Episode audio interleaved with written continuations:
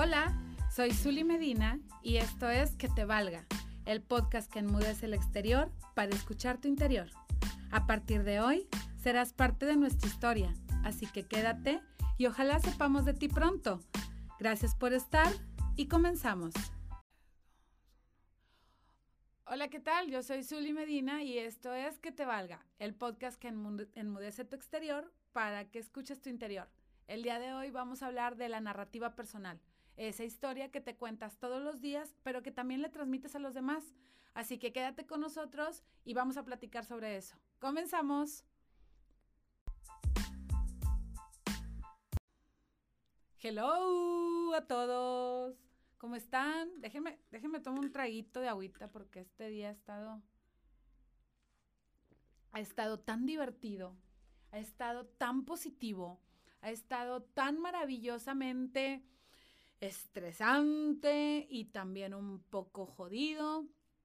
Pero aquí estamos con toda la actitud, más que nada lo que viene siendo. ¿Le suena familiar? ¿Le suena familiar que, que, que cuando te platican cómo estás? Estamos muy bien, bendito sea Dios, con salud, gracias. Pero no sabes, no sabes, este, la mañana que he tenido. ¿Por qué? O sea, ¿por qué si, si no puedes contar la historia completa feliz si es que fue feliz?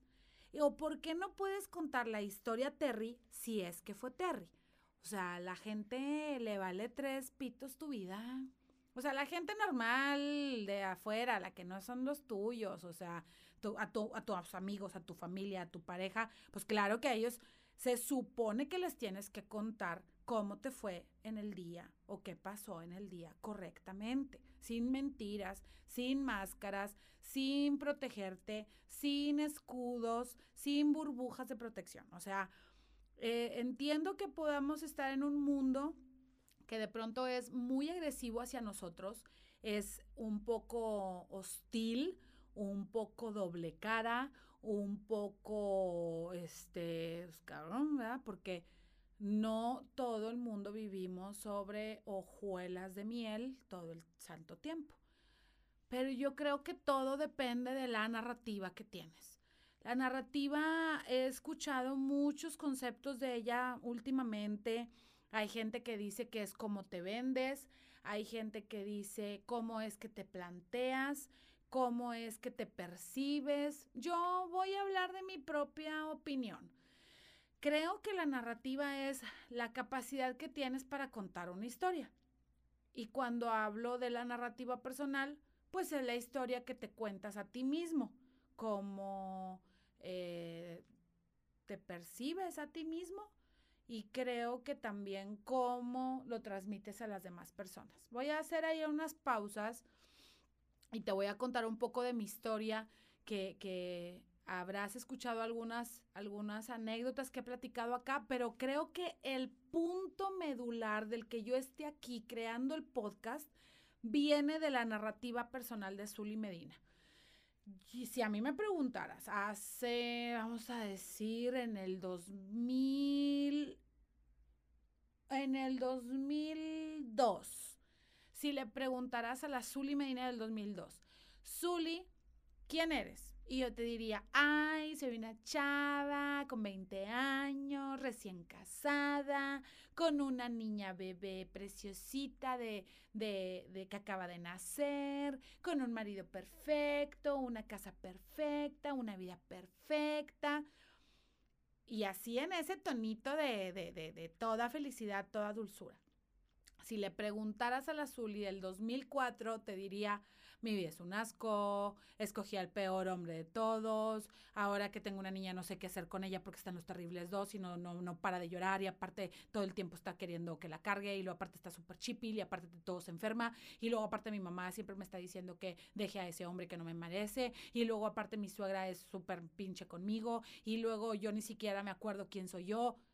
Y luego le preguntaras a la Zuli el 2006 ay, la vida me dio otra oportunidad, soy súper feliz, tengo una niña bien linda que ya va a la escuela, que aprende un chorro, que ya sabe leer y escribir. Aparte estoy con una persona que es maravillosísima, no sabe, la vida nos reencontró y bueno, creemos que vamos a estar seguros de que este, vamos a estar forever, siempre juntos. Y luego le preguntarías a la, a la azul del 2007. Y te diría, no manches, o sea, me volví a equivocar, este tipo me salió con que a Chuchita la bolsearon, ahora estoy embarazada, otra vez, mi mamá me corrió a la casa, la niña pues no sabe que va a tener un hermanito, no tengo ni trabajo, me salí de la casa con lo que tenía puesto, no sé ni dónde vivo y a vivir. Entonces, esas narrativas en esas épocas, la gente que me conoció en esas épocas, pues se quedó con esas premisas de que esa era Zully, ¿sabes? Entonces, acabo de volver a contactar con una persona que conocí en el 2008 y que me dice, Zuli, ¿cómo estás? He pensado un chorro en ti, nunca te he vuelto a encontrar en Facebook, ni en Twitter, ni en nada. Ay, pero este, yo tenía un, correo tuyo personal, o sea, el de, de Zuli-bajo, ya sabes, Hotmail, este y este que tienes desde el año de Kikiriki que se inventó el internet. Este, y ese es el correo que tenía. Ay, Zuli, yo he pensado un chorro de ti porque ya ves cómo, cómo batallas tú con los niños, cómo le estarás haciendo, este, que eres madre soltera y luego ya ves que en el trabajo pues nunca te daban muchas oportunidades, Zuli, tú bien luchona siempre. Y te lo juro que yo lo leía y decía yo, güey, güey, o sea, en realidad la gente pensaba que yo estaba pasando el peor momento de mi vida, pero nomás lo pasé como por dos meses, ¿sabes cómo? Entonces, el problema en realidad con la narrativa personal, déjame me acomodo esto porque, porque si no me distraigo. El problema en realidad con la narrativa personal es que la ves en ese momento, crees que esa es tu verdad absoluta, crees que ese es el mundo este, eh, eh, absoluto, que no hay futuro, que no hay pasado más que ese presente. Y así es como te defines y así es como lo proyectas, ¿sabes? Pero entonces cuando le escribo a este tipo y le mando una invitación por Facebook y me, y me estolquea, obviamente, ¿verdad? Me vuelve a escribir por Messenger y me dice, Te pasaste, no manches, está súper diferente, te ves súper feliz, tus hijos están súper grandes, estoy viendo que estás en un chorro de proyectos, qué locura. Oye, qué rollo con eso del podcast, oye, qué rollo con eso de, las, de la comunidad de mujeres, oye, qué onda con lo de filantropía y lo de los emprendedores, oye, Zuli, que estás dando coaching para los chavos de, del Injuve, Zuli. Entonces, eh, eh, me dice, o sea, morra, te lo juro que jamás en la vida me hubiera imaginado que tú estuvieras haciendo eso. Y si la gente cree que tú no eres capaz, imagínate tú, güey. ¿Sí me explico? Sí estoy tratando de captar tu atención. Porque si la gente tiene una percepción de ti, esa percepción viene de lo que tú les has transmitido. Y la verdad es que ahorita no me acuerdo si lo mencioné en el primer capítulo. Pero el tema de la reputación y el tema de la narrativa personal y la marca personal, que es algo que está ahora, parece que en todas partes, pero que nadie sabe cómo se come.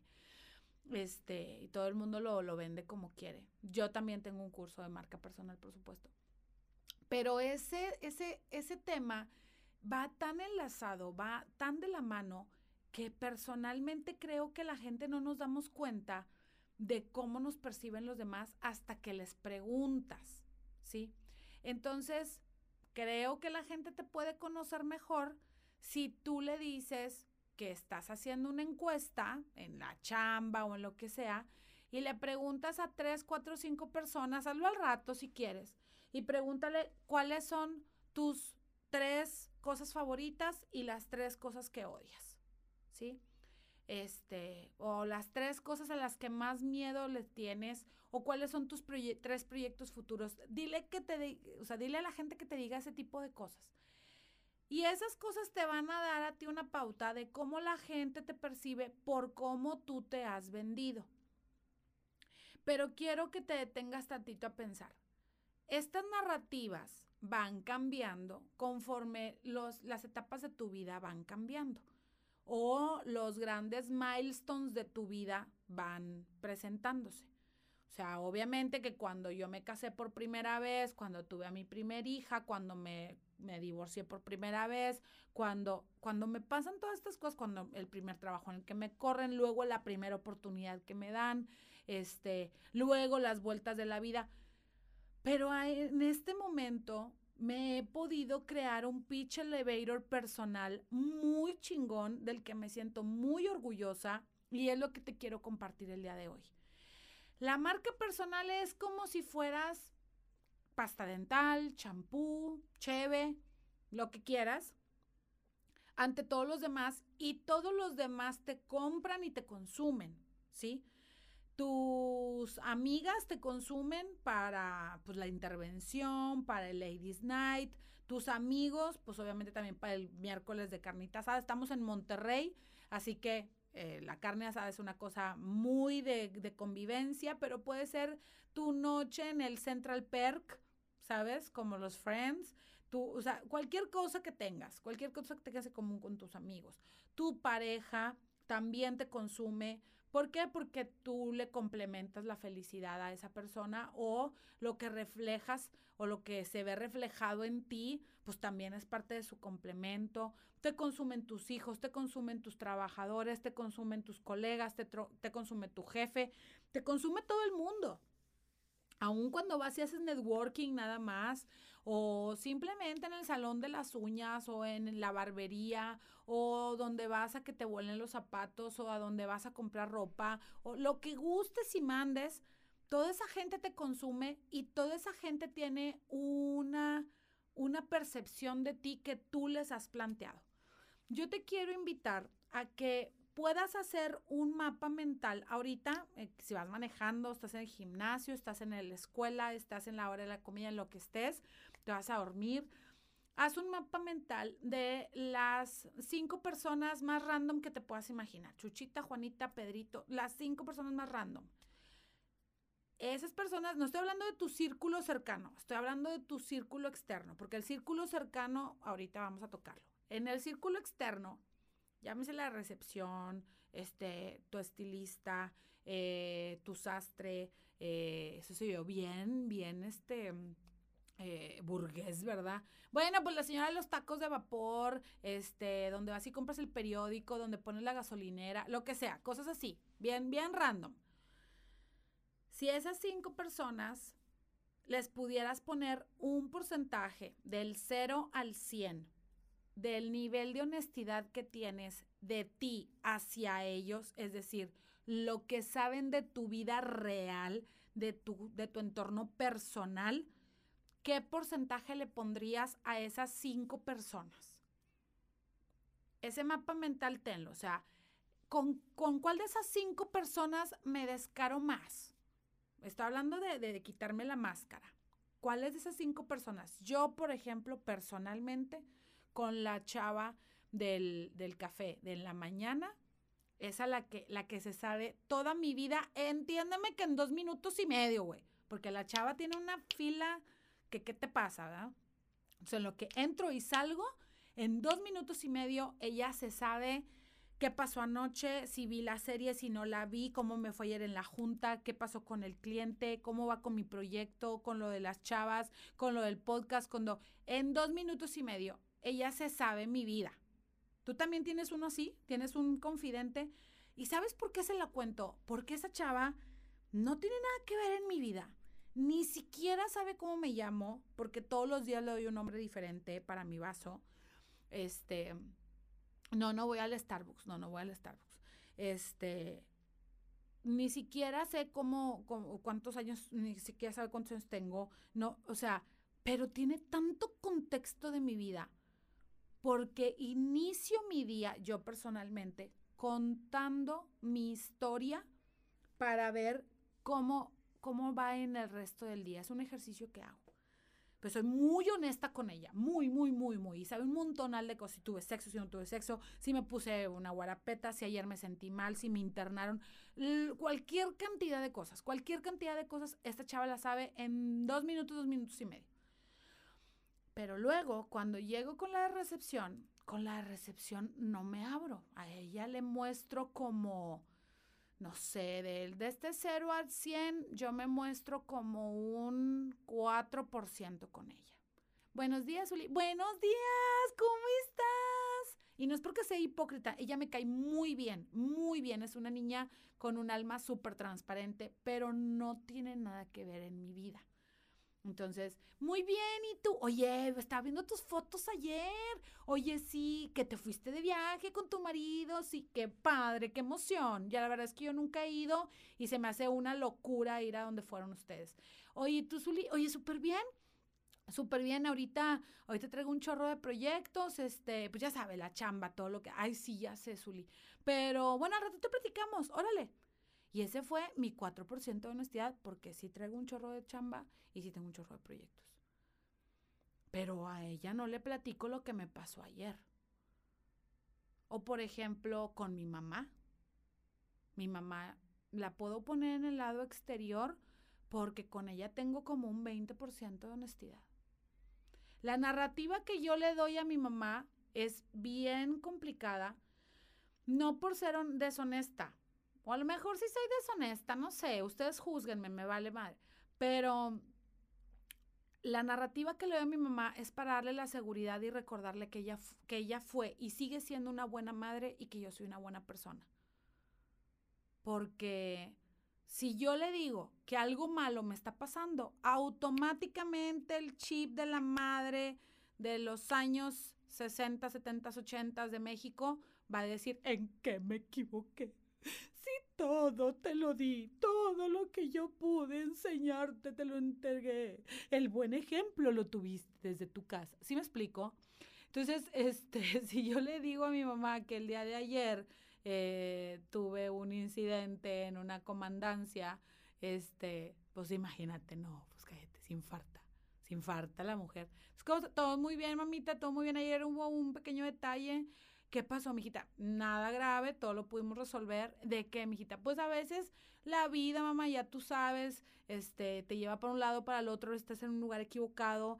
Este, pero ¿qué pasó, mijita? La verdad es que yo me sentí muy fuerte ayer, lo resolví, fue algo difícil, pero mira, mamá, aquí estamos, gracias a Dios, hijita. Y mi mamá prefiere no seguirme preguntando porque ella sabe que pudiera pasar algo con su hija, la intensa. Entonces, este nivel de honestidad no tiene que afectar tu narrativa personal. El nivel de honestidad tiene que ser para guardar tu corazón, guardar tu privacidad, guardar tus sentimientos, porque si los traes en un pañuelito mostrándoselo a todo el mundo, la raza te va a madrear, la raza te va a partir tu mandarín en gajos. Yo sé lo que te digo a menos de que vivas en una colonia en donde todos seamos felices y contentos, pasa amor, pasa el porro, no sé, pero este, en mi mundo, en mi mundo real eso no pasa. Claro que tengo un clan muy fuerte que me sostiene, es una red de apoyo que me sostiene y que yo también trato de colaborar en la medida de lo posible para ser parte de esos eslabones, pero en el mundo real, cualquier persona que me ve en la calle mi narrativa hacia esas personas pues depende mucho de mi nivel de honestidad, pero siempre estoy cuidando que se marque la, la coherencia en base a quién soy y cómo soy. Y te voy a decir por qué es tan importante la coherencia. Porque a medida de que pasan los años y vas madurando y vas viviendo otras etapas, sin coherencia vas a vivir, creo yo, en lo personal, perdido.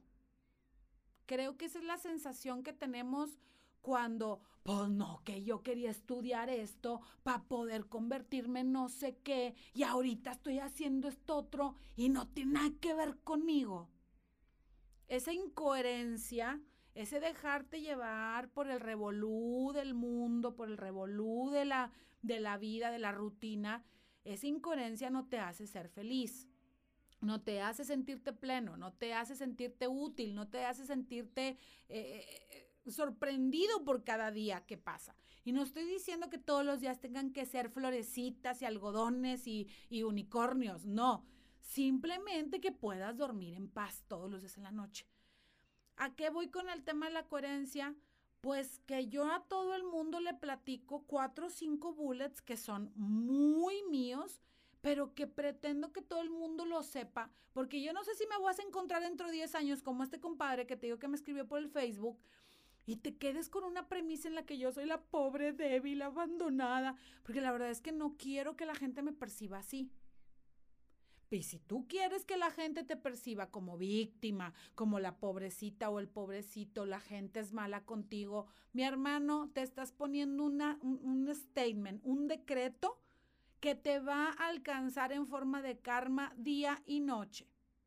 Porque tú mismo te estás diciendo a ti mismo lo que eres y no eres. A lo mejor hay cantinflé, pero voy a desglosarlo un poquitito. Lo único que yo le puedo decir a toda la gente, soy muy bendecida, porque soy una, una, persona muy querida por el ente mayor supremo que nos tiene aquí a ti a mí, a todos, en mi creencia. Respeto a todas las demás, pero en la mía, soy muy bendecida. Estoy en el mejor momento de mi vida. Tengo cerca a la gente que más amo en todo el mundo y estoy haciendo lo que más me gusta en todo el mundo. At this time. Decir, en este momento. Si me preguntas, danos cuál es el lado oscuro de tu vida, sabes que estoy cada vez más consciente de mis áreas de oportunidad y a veces no me dejan en paz. Sé cuáles son las cosas en las que tengo que mejorar en, en mis competencias emocionales, ¿sí? En el tema del compromiso, en el tema del apoyo, en el tema del amor, este, ahí tengo que, que trabajarlo fuertemente. Y en el tema de, de, de, no guardarme tantos mis sentimientos, este, eh, como, como ser tan dura contra mí misma. Son las cosas que, que estoy trabajando en este momento. A lo mejor dentro de 10 años, si alguien me encuentra, me va a decir cómo estás. Sigue siendo muy bendecida. Tengo a la gente que más quiero cerca de mí. En este momento estoy en el mejor momento de mi vida y estoy haciendo lo que más quiero. Eso es por lo que yo tengo que trabajar por mí, porque ese es como mi statement personal. Yo no me permito a mí misma, también en este mismo tema de ser tan exigente conmigo, no me permito a mí misma estar parada en donde no quiero estar haciendo lo que no quiero hacer. Tal vez mi trabajo tenga un área de oportunidad, tal vez pudiera estar ejerciendo mi carrera en otra parte, pero en este momento mi trabajo me satisface y me hace sentir plena. No se trata del wannabe, no se trata del nadie debería de hacer, según yo, nadie debería de hacer lo que no quiere hacer. Más bien, yo lo complementaría. Nadie debería de sentirse como no quisiera sentirse. Porque a veces tienes que, tú sabes, comerte el sapo, como ese libro famoso. A veces lo tienes que comer porque en este momento es el camino que hay que pasar para llegar del punto A al punto B. Pero con una narrativa personal no estoy hablando de poderosa, una narrativa personal de, de, autoestima elevadísima, de mujer o hombre maravilla o Superman. O sea, no, no estoy hablando de que siempre tengas que ponerte en el estándar más alto, porque no, la gente normal, los godines, la, el proletariado, el asalariado, puede ser muy feliz, independientemente si tiene lana o no tiene lana. Y yo creo que todo el mundo estamos en ese mismo canal, ¿no? O creo que los que me escuchan pueden estar en ese mismo canal. Si estás en ese canal, rúmbale. Este no es el podcast para ti. Pero bueno. Entonces, yo creo que la gente nada más necesita ser coherente consigo mismo y saber qué es la historia que se está contando. ¿Por qué? Porque hay veces que, que te puedes estar preguntando, ¿por qué me pasa esto? ¿Por qué a mí otra vez? ¿O por qué siempre caigo en esta situación? Pues porque es lo que te estás contando. Es que a mí siempre me han engañado en las relaciones. Es que a mí siempre en el trabajo no me valoran, no se dan cuenta de lo que yo estoy entregando a esta compañía. ¿Por qué mis hijos siempre dicen que no les importo nada? ¿Por qué mi marido? O sea, el, el siempre, el, ese es ese es el yo siempre, ¿por qué siempre a mí? Pues mi hermano, e, es, tu responsabilidad. Es tu responsabilidad porque tú eres el que sigue contándose una historia de víctima, una historia de pobrecito, pobrecita, una historia en la que nada es suficiente para hacerte feliz porque no quieres ser feliz. Entonces yo te invitaría a que revises qué historia te estás contando, cómo va tu narrativa y cómo se construye esa narrativa. Son los siguientes puntos que te voy a decir en este mismo momento.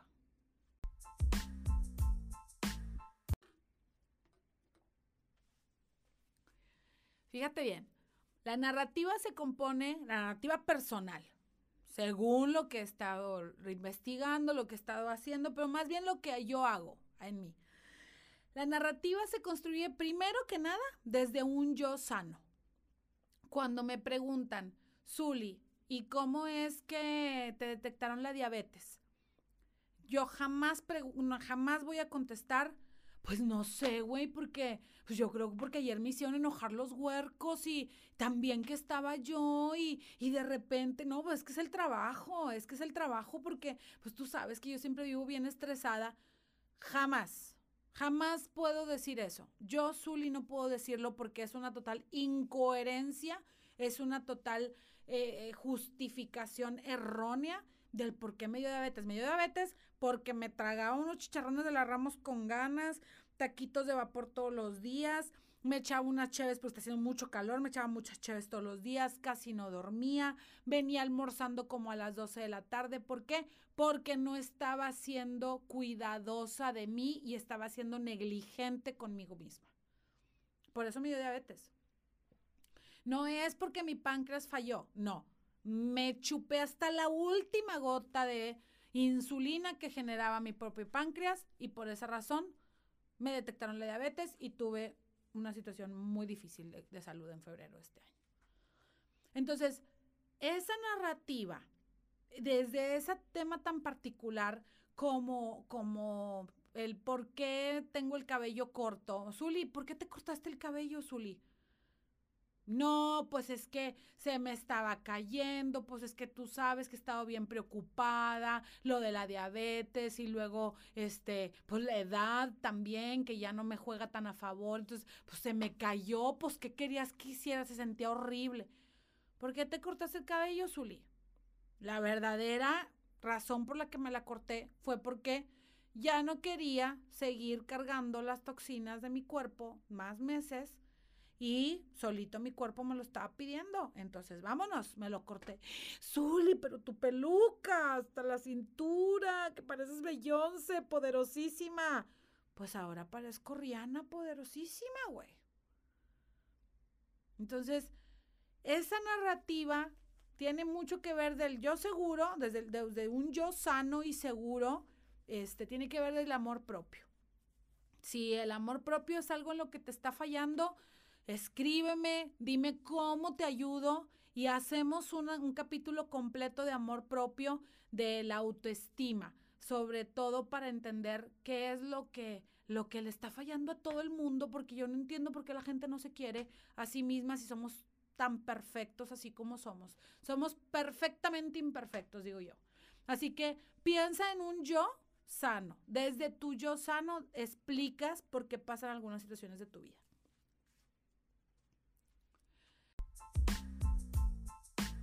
Punto número dos, que yo creo que es esencial para una narrativa personal muy positiva, que también a su vez tiene la funcionalidad de servir como decreto para tu propia vida, para tu presente, para tu aquí, tu ahora, depende mucho del, como decía anteriormente, de la coherencia, pero del saber en qué te quieres convertir y si estás en ese proceso.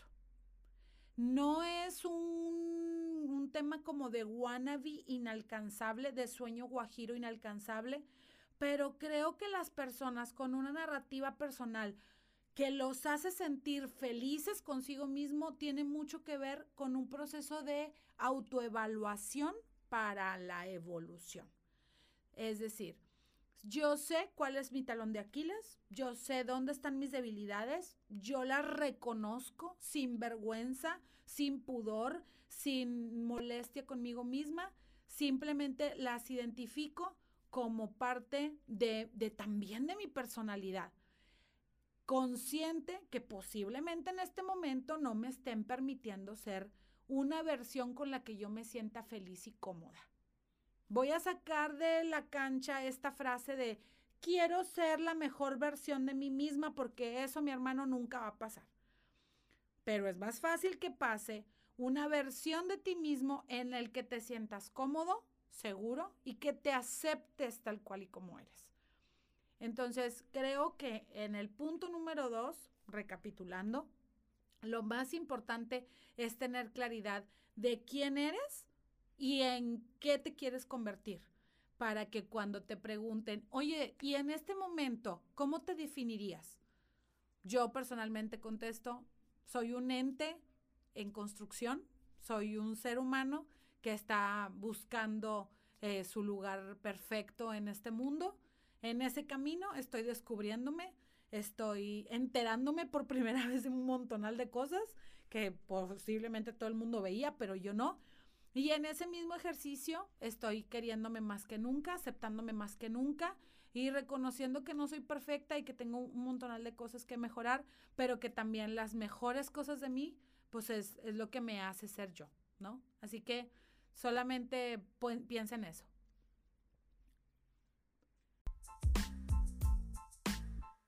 Y por último, el último punto, porque la verdad es que la narrativa personal nada más tiene que ver en, lo, eh, en, mi pensamiento, ¿verdad? En mi creencia. Nada más tiene que ver con esos tres puntos. Todo lo demás va englobado, es satélite. El tercer paso para tener una narrativa personal en la que tú te sientas cómodo y seguro es una narrativa personal en la que te des cuenta que cada cosa que ha pasado por tu vida te ha hecho ser quien eres el día de hoy. Quítale un día a tu vida y te apuesto que ese día dejaste de aprender algo, dejaste de vivir algo, dejaste de amar a alguien, dejaste de que alguien te amara. Un solo día impactaría el resto de, de tus días. Entonces, creo que lo más importante en este tercer punto es entender que tú eres y que ya eres. No te estás construyendo, ni reconstruyendo, ni modificando, ni rearmando, ni todas estas eh, eh, presiones por ser una mejor persona ante los ojos de los demás. No. Creo que tiene que ver con aceptar que si tu vida ha tenido caídas, si ha tenido fracasos, si ha tenido éxitos y felicidad, es producto de una cantidad de circunstancias internas y externas como a todo el mundo. Y perdóname que te lo diga, pero no somos tan especiales. Esta sensación de tú eres especial, en lo, personal me parece que está sobrevalorada. Creo que toda la gente tiene potencialidades, tiene fortalezas, tiene áreas de oportunidad y no somos más que granos de arena en un universo vastísimo que en realidad nuestra vida no tiene trascendencia si no es precisamente para nosotros. Así que yo creo que en este tercer punto la idea que yo te quiero compartir es reconoce que has llegado hasta aquí por lo que ha salido bien, por lo que ha salido mal, por los aprendizajes, por las victorias, por los triunfos, por las derrotas y que en, en conjunto todo eso en conjunto ha hecho el ser humano que eres el día de hoy, que eres un ser humano privilegiado, maravilloso, bondadoso y generoso consigo mismo. Porque si no tienes nada de eso, mi hermano, pues nos estás robando el pinche oxígeno, la neta. Creo que este mundo, este país, esta sociedad, la colonia, la calle, el espacio vital, necesita gente que esté consciente de que esta es la vida que nos tocó y que lo único que puedes hacer es que te valga, güey.